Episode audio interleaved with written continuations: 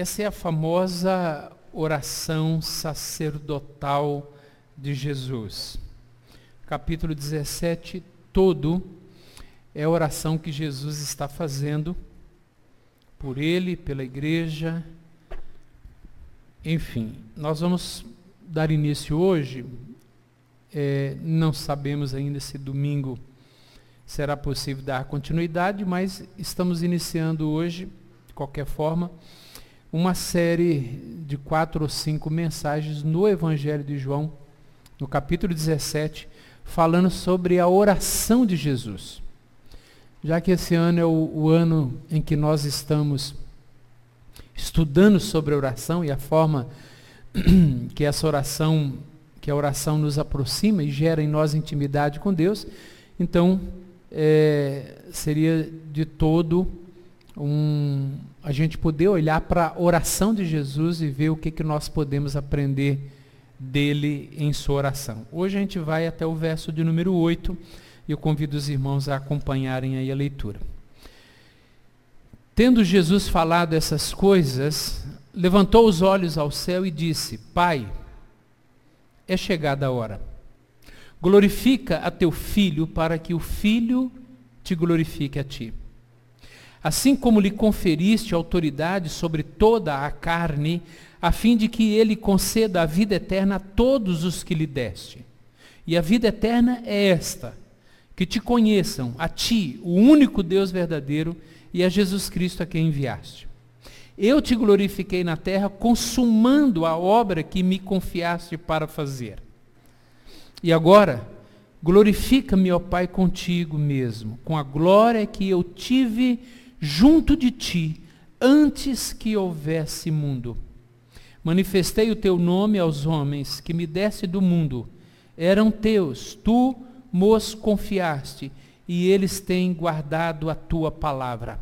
Agora eles reconhecem que todas as coisas que me tens dado provêm de ti, porque eu lhes tenho transmitido as palavras que me deste, e eles a receberam, e verdadeiramente conheceram que saí de ti e creram que tu me enviaste. Deus amado, obrigado pela tua santa palavra, a qual nós acabamos de ler. Queremos agora pedir que o teu Espírito Santo nos ajuda, que o teu Espírito Santo possa nos auxiliar graciosamente nessa noite, para que possamos compreender a tua palavra e aplicá-la também à nossa vida e ao nosso coração ensina-nos a sobre a oração do nosso bom pastor, sobre a oração do nosso redentor. Queremos aprender com ele e pedimos que o Senhor nos ajude nisso. E é em nome dele que nós oramos. Amém. Irmãos, essa oração de Jesus é conhecida a oração sacerdotal que Jesus a faz de maneira pública, e os discípulos estão ali acompanhando a oração, e é interessante que os capítulos 14, 15 e 16, Jesus está conversando com seus discípulos, e onde ele anuncia a sua despedida, a sua partida, mas também ele está trazendo consolo ao coração dos discípulos para que eles não ficassem perturbados, amedrontados. E depois de dar todas as orientações aos discípulos a respeito da sua partida, a respeito dos dias que se seguiriam, ele então faz uma pausa na orientação e agora ele começa a orar em favor dele mesmo e depois em favor da igreja. E, e veja como que ele começa. Tendo Jesus falado estas coisas, ou seja, aquilo que nós vemos nos capítulos 14, 15 e 16. São as palavras de consolo, são as palavras de despedida, são as palavras de ânimo, como no capítulo de número é, 16, várias orientações a respeito do Consolador. Então, depois que ele falou essas coisas, levantou os olhos ao céu e disse: É, obviamente que a gente não precisa gastar tempo aqui, mas é, é interessante a gente ver que Jesus, aqui ele tem uma, uma postura e uma forma de orar, que a gente pode ver que lá no capítulo 11, versículo de número 41, ele também fez do mesmo jeito, levantando os olhos, diz o texto, é, Tiraram então a pedra e Jesus, levantando os olhos para o céu, disse. Aí ele ora. Então é interessante que Jesus, nesse caso, aqui ele tinha uma postura, postura de levantar os olhos para o céu e orar. No Getsemane a gente vê que ele se ajoelhou. Então não existe uma postura única de orar, e os irmãos sabem disso. Nós podemos orar de joelhos, ajoelhados, nós podemos orar, quem sabe uma vez ou outra, deitados, sentados, em pé. Ou seja, não existe uma postura única ou mais apropriada, mais correta para se orar.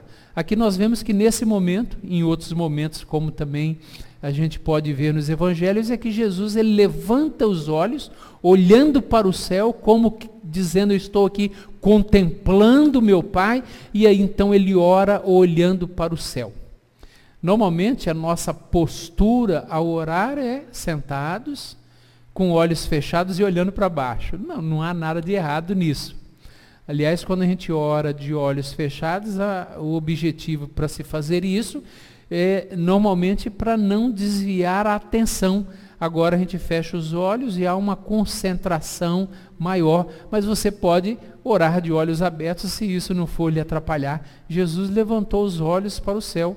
Não sei se fechou ou abriu os olhos com os olhos abertos, mas a gente sabe que não há necessariamente uma postura melhor do que a outra. Pode haver uma postura que seja talvez mais reverente dependendo do momento.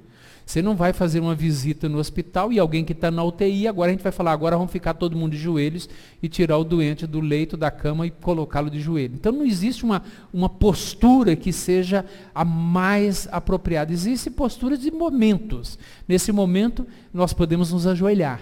Talvez esse ajoelhar revela, quem sabe, uma humilhação sua, uma humildade, uma reverência maior. Ah, mas é o que alguém disse certa vez, um puritano disse: não importa a postura do corpo.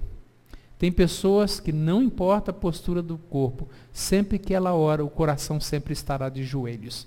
Então, o que importa é a sua intenção e é o seu coração, da maneira como ele está, de maneira reverente, na presença de Deus e desejoso aí, portanto, da intimidade com o Senhor. Mas Jesus faz isso, levantou os olhos para o céu e disse: Pai, é chegada a hora. Que hora é essa? Que ele diz: Pai, é chegada a hora. Há dois momentos muito claros, e os irmãos conhecem esses dois momentos. Por exemplo, é o momento em que Jesus está lá no casamento, nas bodas de Caná, e a mãe vem procurá-lo como que cobrando uma, uma atitude dele quando o vinho acabou. E vemos num outro momento quando o, os seus irmãos, quando queriam que ele subisse para Jerusalém se manifestasse ali publicamente, isso está lá em João capítulo 2, verso 4, bodas de Caná e depois João capítulo 7, quando Jesus fala: "Ainda não é chegada a minha hora". Nesses dois momentos ele diz: "A minha hora ainda não chegou". Aqui ele está dizendo para o pai: Pai, a minha hora chegou, é chegada a minha hora. E aí a pergunta que a gente faz é: mas que hora é essa que agora chegou? E hora essa que chegou, e ele então faz um pedido para esse momento que chegou, para essa hora que chegou, e ele pede que o Pai o glorifique nesse momento, para que ele também possa glorificar o Pai. E aí, nesse momento da oração de Jesus, nós vamos aprender a olhar sobre a glória do Pai e a glória do Filho na salvação. E essa perícope, né? É isso que ele quer aqui nos ensinar a respeito da glória do Pai e a glória do Filho na questão da salvação. Então, que hora que é essa? Para a gente entender isso, é importante a gente olhar um pouco para a questão da. Lembra os irmãos a oração que Jesus fez lá no Getsemane. E aquela oração de Jesus no Getsemane foi uma oração agonizante. Jesus experimentou uma grande agonia naquele momento, a ponto do suor dele se transformar em gotas de sangue. Jesus orou em extrema agonia naqueles momentos que antecediam a sua prisão e o início da sua caminhada para a cruz. O momento do seu sofrimento, da sua humilhação e da sua ida para a cruz. Jesus pré-anunciando isso, sabendo que aquela hora havia chegado, Jesus então ora em extrema agonia. Benjamin Walford, que é um teólogo reformado, ele escreveu um livreto intitulado Acerca da Vida Emocional de Nosso Senhor. E ele se refere, nesse livreto, a esse texto e chamando atenção para alguns termos que são empregados pelos evangelistas para falar a respeito desse momento de agonia, esse sentimento, aquele a alma de Jesus em agonia. E aí então ele menciona, por exemplo, Lucas, que Lucas usa um termo definindo, por exemplo, essa agonia como uma consternação, uma relutância pavorosa. É o termo que é usado por Lucas. Mateus e Marcos já usam expressões muito próximas. Mas a ideia principal é a ideia de você estar perturbado.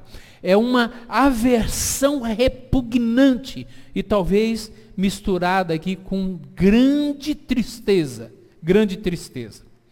E mas Marcos fala a respeito, usa o termo para falar de uma, prof, é, uma perturbação extremamente profunda.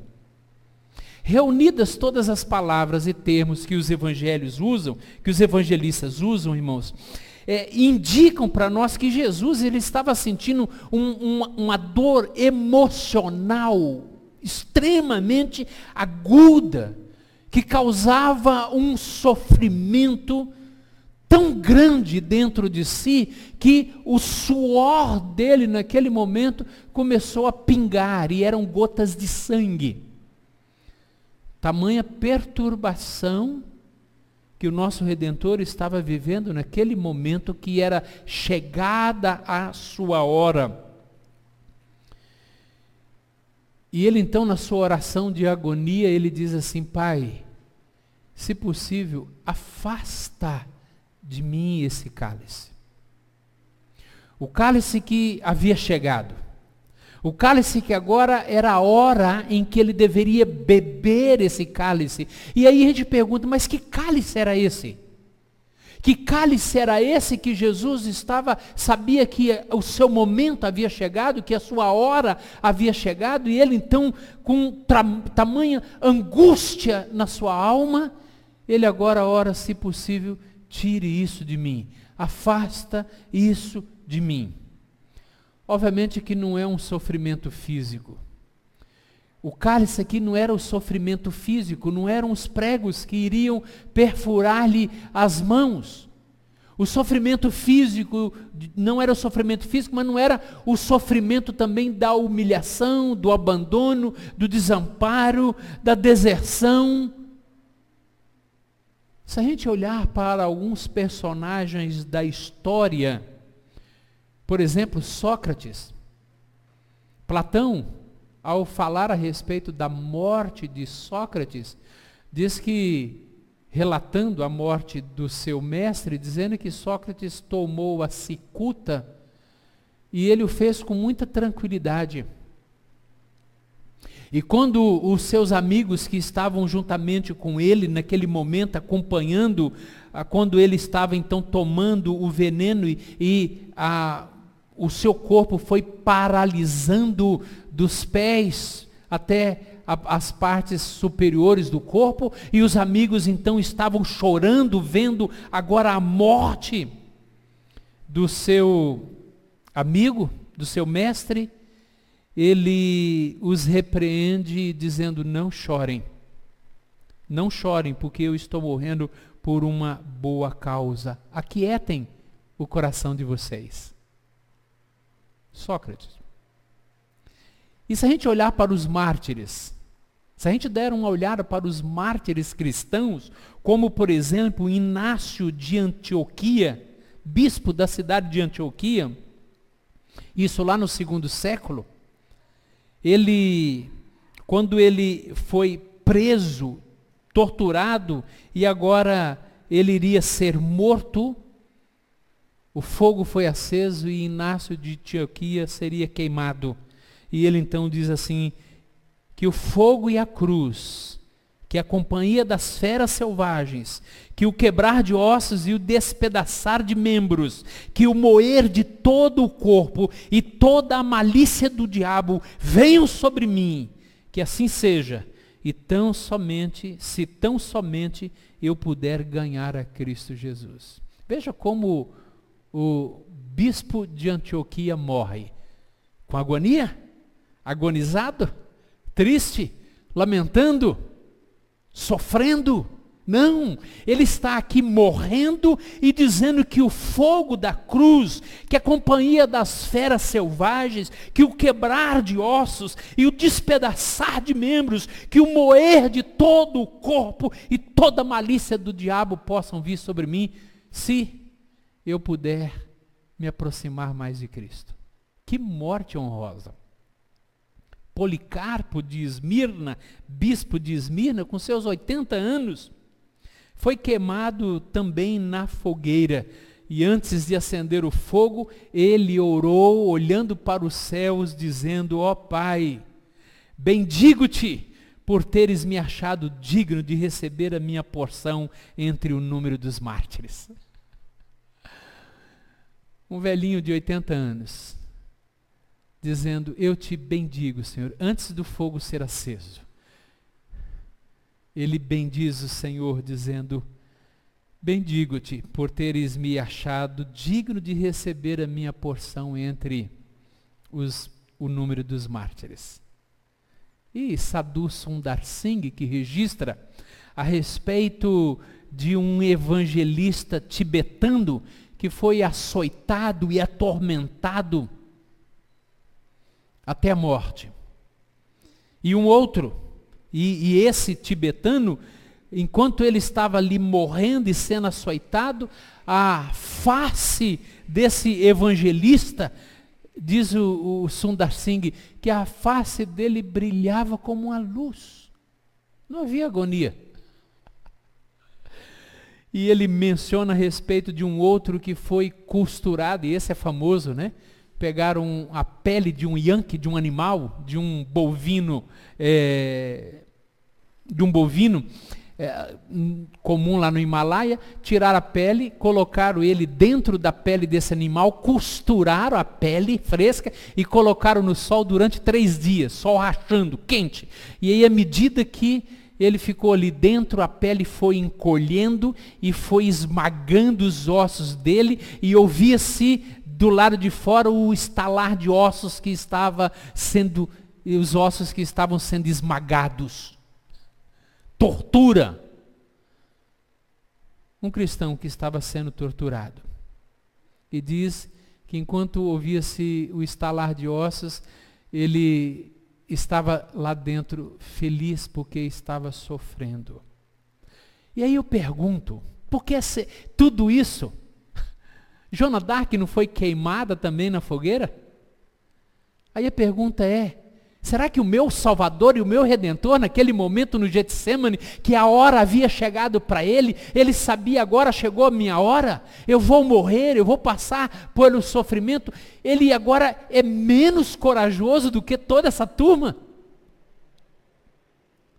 Por que não enfrentar esse momento então com um sorriso nos lábios?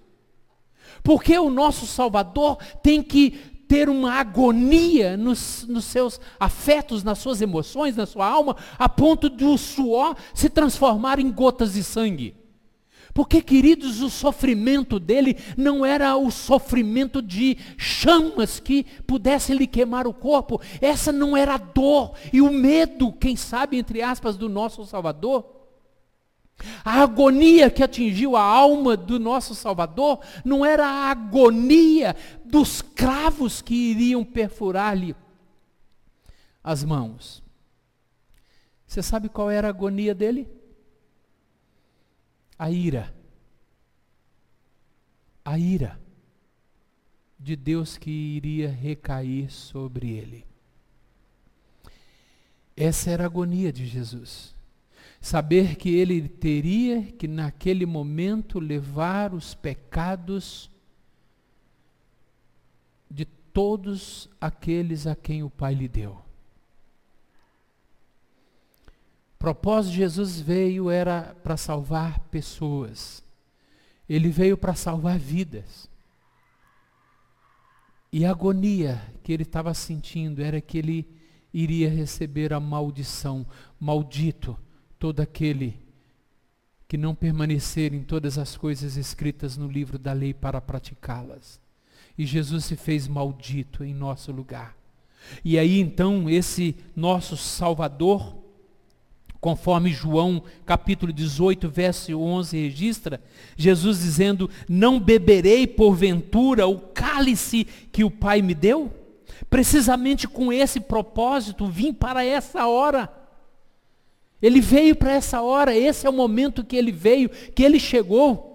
O momento chegou, a hora chegou, e aí então ele diz: Pai, a minha hora chegou, a hora é chegada, e aí então ele diz: glorifica a teu filho, para que o filho glorifique a ti. E Jesus então pede que ele seja glorificado na obra de redenção. Uma redenção que começou na eternidade. E agora ele pede, Pai, glorifica o teu filho.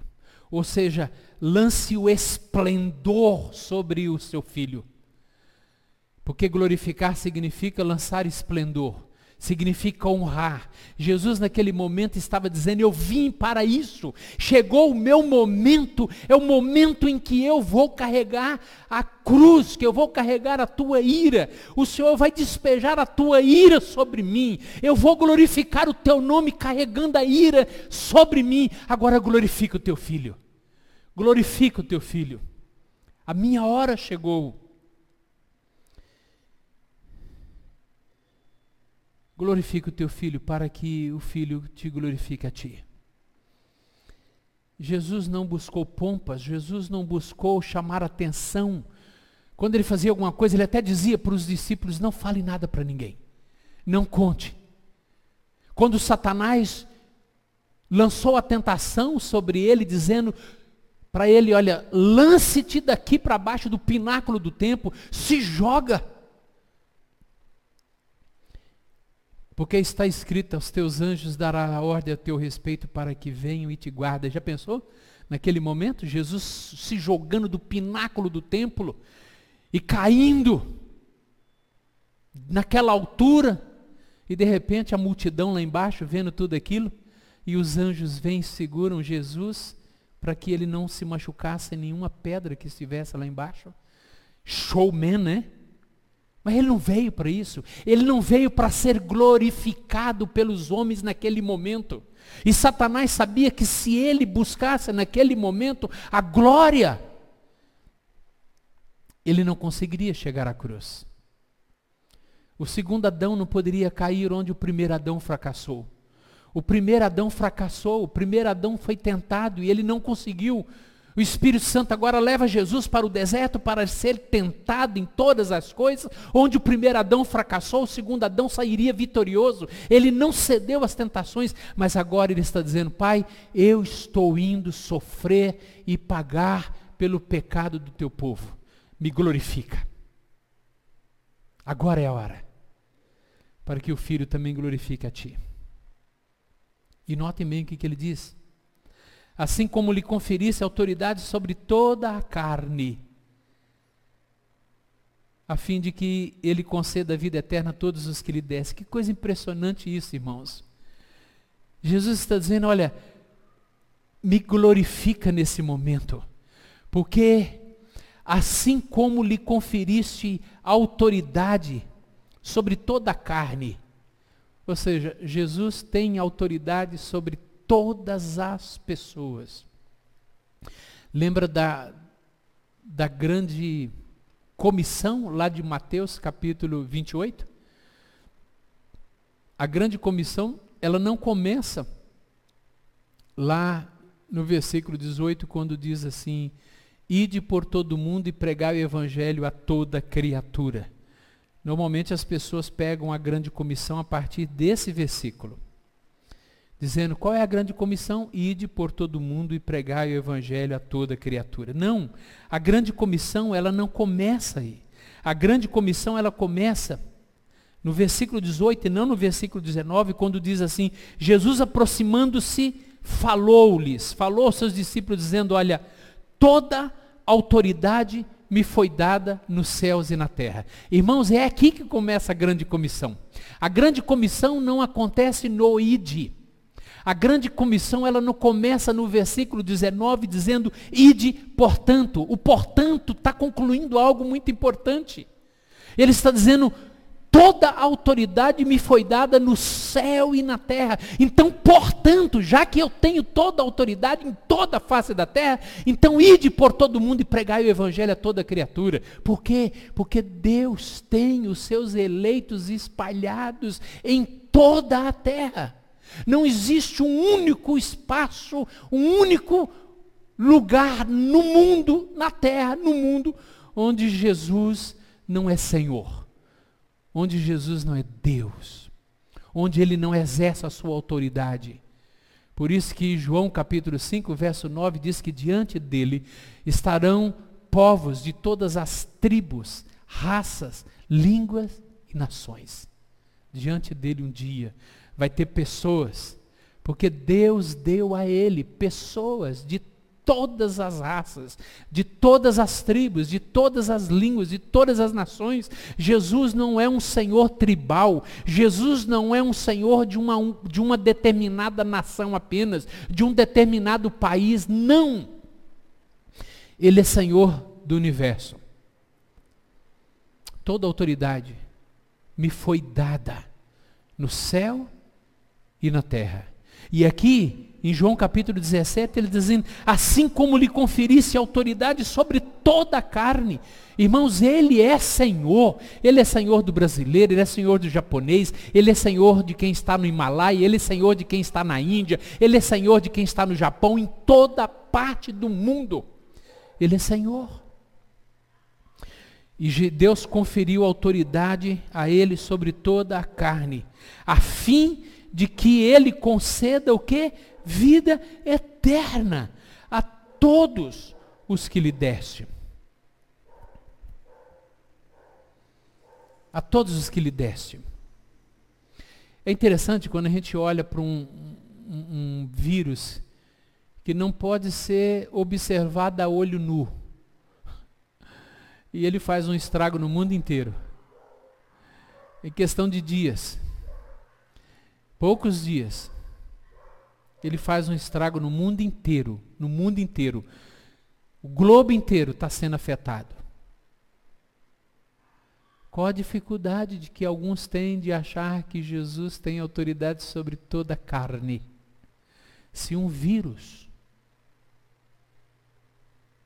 consegue chegar a toda a carne, qual a dificuldade que alguns têm de entender que Jesus tem autoridade sobre toda, toda, toda a carne. E aí então ele diz que o objetivo dessa autoridade é para conseguir é conceder vida eterna a todos os que lhe deste. Veja, o Pai deu você para ele. É por isso que ele veio resgatar você. Nós o amamos porque ele nos amou primeiro, então Deus deu a vo deu você para ele. Olha que coisa impressionante. Deus tem um povo e um povo que desde toda a eternidade ele concedeu ao filho. E o filho quando vem, E aqui há um, há um ensino que é a doutrina da expiação objetiva ou da expiação limitada de Jesus, que Jesus ele não veio para morrer pelo mundo inteiro, ele não veio para morrer e dar a sua vida por cada pessoa que habita esse universo, mas ele veio para dar a vida eterna a todos, a todos os que o Pai lhe deu. A todos os que o Pai lhe deu. Ou seja, a morte de Jesus foi uma morte objetiva. Ele veio para consumar uma obra, para dar vida eterna a todos aqueles que desde toda a eternidade o Pai já havia lhe dado. E a vida eterna é esta. Aí alguém pergunta, mas o que é vida eterna? Ele já explica. E a vida eterna é esta. Olha que coisa impressionante. A vida eterna é essa que te conheçam a ti o único Deus verdadeiro, e a Jesus a quem enviaste. O que, que é a vida eterna? A vida eterna é conhecer a Deus. A vida eterna é conhecer a Deus. E conhecer é muito mais do que saber sobre. Você pode saber muito sobre determinada pessoa, mas você não a conhece. Você só sabe sobre ela. Mas conhecer significa relacionamento pessoal. Relacionamento. Quando eu digo eu conheço, é porque eu tenho um relacionamento. Eu já ouvi falar a respeito de fulano de tal, eu já li sobre ele, eu sei a respeito dele, eu tenho muita informação sobre ele, mas um dia, quem sabe, eu vou ter o prazer de conhecê-lo. Você sabe que tem muita gente que sabe muito a respeito de Deus. Sabe e tem muitas informações a respeito de Jesus. Já ouviu falar muito dele, mas não o conhece. Porque não tem um relacionamento pessoal com ele. Não, não tem diálogo com ele. Irmãos, vida eterna é conhecer é conhecer e conhecer o único Deus verdadeiro, porque só tem um, um único Deus. Todos os outros são ídolos. Todos os, os outros não passam de ídolos. Mas Deus é o único Deus verdadeiro. E esse Deus ele precisa ser conhecido. Esse Deus precisa ser conhecido. E é isso que Jesus está dizendo, olha, a vida eterna é esta: que te conheçam a ti, o único Deus verdadeiro, e a Jesus Cristo a quem enviasse. Como é que a gente conhece o Pai? Não foi essa a pergunta de Tomé no capítulo 14 que nós lemos? Mas mostra-nos o Pai. Nós queremos conhecer o Pai, nós queremos nos relacionar com o Pai. E Jesus então fala: Mas peraí, Tomé, você já está tanto tempo comigo? Ainda não aprendeu que quem conhece a mim conhece o Pai? Quem me vê a mim vê o Pai? Porque Jesus é a expressão exata do ser de Deus, diz o autor lá em Hebreus capítulo 1. Expressão exata de quem é Deus. Quem quer conhecer a Deus vai até Jesus. Jesus é o caminho, Jesus é a verdade, Jesus é a vida. E há muitos hoje, muitas pessoas hoje que têm apenas informação a respeito de Jesus, a respeito de Deus sabe muito a respeito, mas não conhece, porque ainda não foi através de Jesus. Não olhou para Jesus como o mediador. Não tem Jesus como seu salvador pessoal. E mais, irmãos, ele diz assim: Eu te glorifiquei na terra consumando a obra que me confiaste para fazer. Então ele diz já, olha, eu estou consumando a obra. E lá no Calvário nós sabemos disso, você sabe disso, que lá na cruz do Calvário, as últimas palavras do nosso Redentor, quando ele estava morrendo, após carregar a ira de Deus sobre ele, ele diz: Pai, está consumado. A obra que eu vim realizar está agora consumada. E aqui na oração ele está dizendo: Pai, eu te glorifiquei na terra, consumando a obra que confiaste para eu fazer.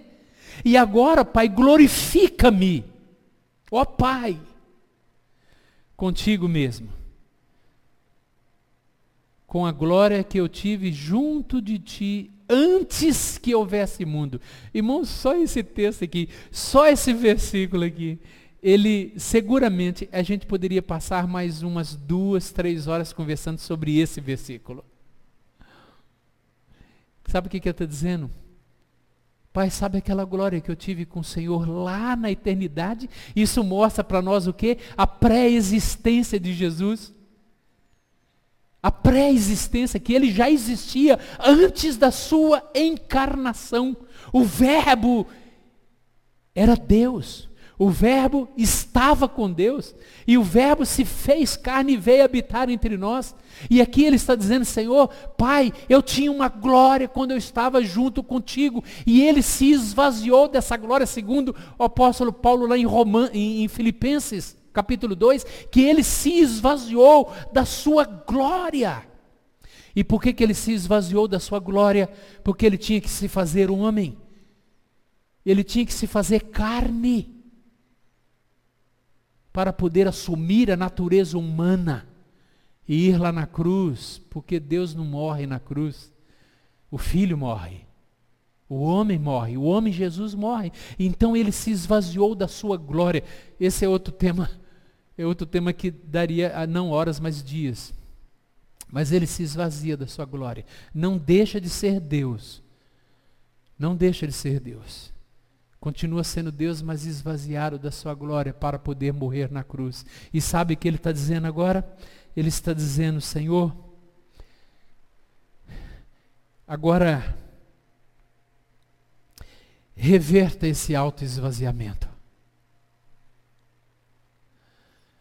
Porque eu quero ter a glória de volta.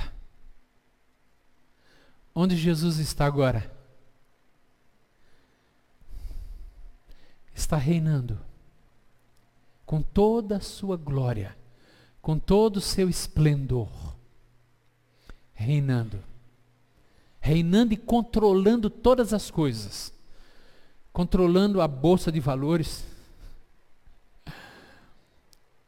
Controlando esse esse vírus michuruca que está aí, pequenininho, pequenininho, mas que está fazendo esse estrago todo, não é? Mas ele está controlando. Jesus está agora sentado à mão direita do Deus Pai Todo-Poderoso, governando o universo. E é isso que ele pediu. Agora glorifica o teu filho com a glória que eu tive junto de ti antes que houvesse mundo. Antes que houvesse mundo. Hebreus 1:3 diz assim: sendo ele o esplendor de sua glória e a expressão exata do seu ser. Agora ele está dizendo é isso que eu quero ser de novo.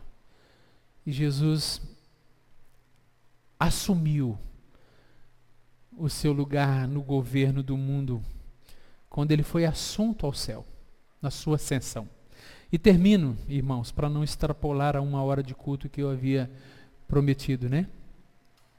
Ele diz: Manifestei o teu nome aos homens que me desse no mundo. Eram teus, tu nos confiaste. Veja, eram teus.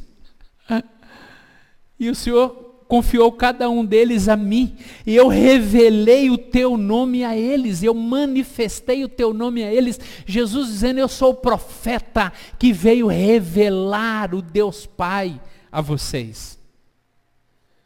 E eles têm, eles, eles confiaram, tu, moço, confiaste, e eles têm guardado a tua palavra. Agora eles reconhecem que todas as coisas me tens dado provém de ti e porque eu lhes tenho transmitido as palavras que me deste, e eles a receberam, e verdadeiramente conheceram que saí de ti e creram que tu me enviaste. Irmãos, que texto maravilhoso, né? Não é, não é à toa que Martin Lloyd Jones gasta uh, um livro de umas 200 páginas para comentar um versículo.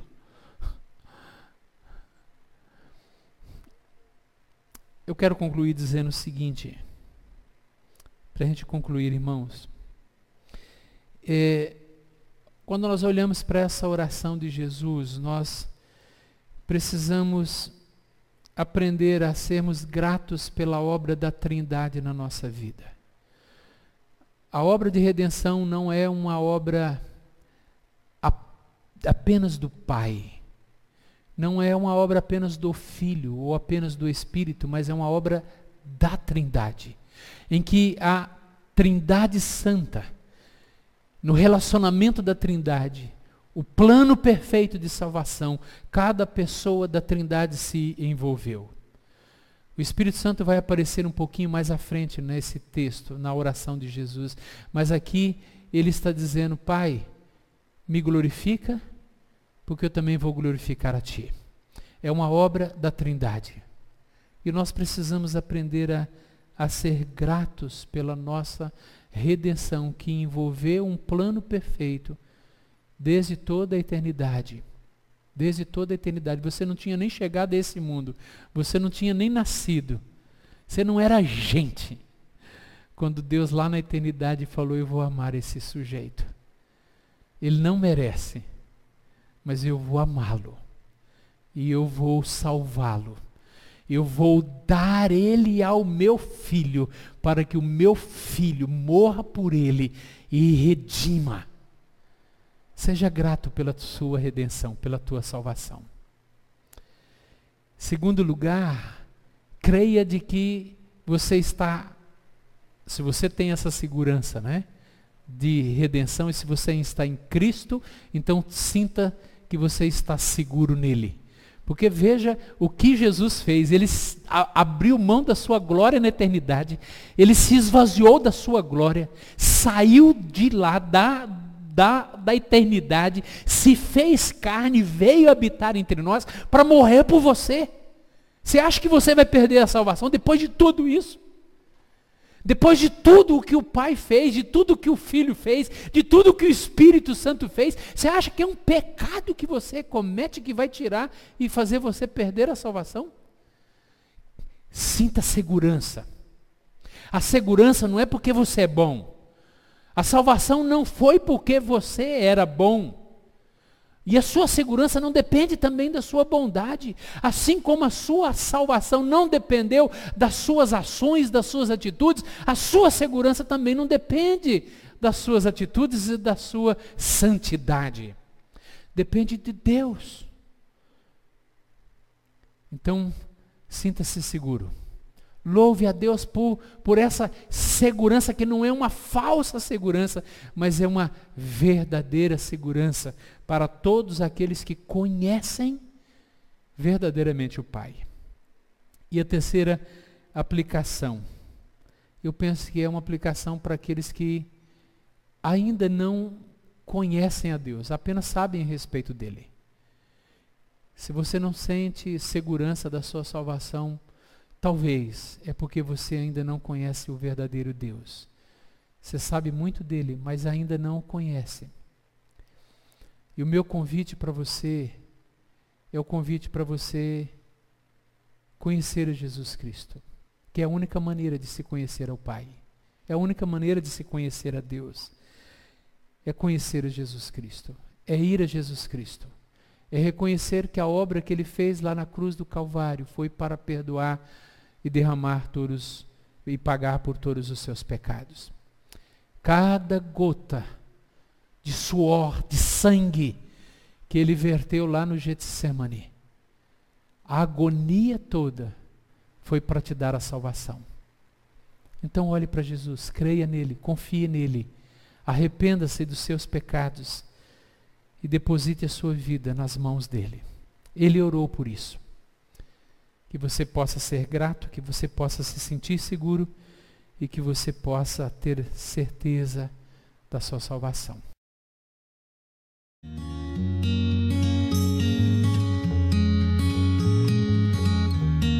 Igreja Presbiteriana do Parque São Domingos, Rua Homero Salles, 1014, Parque São Domingos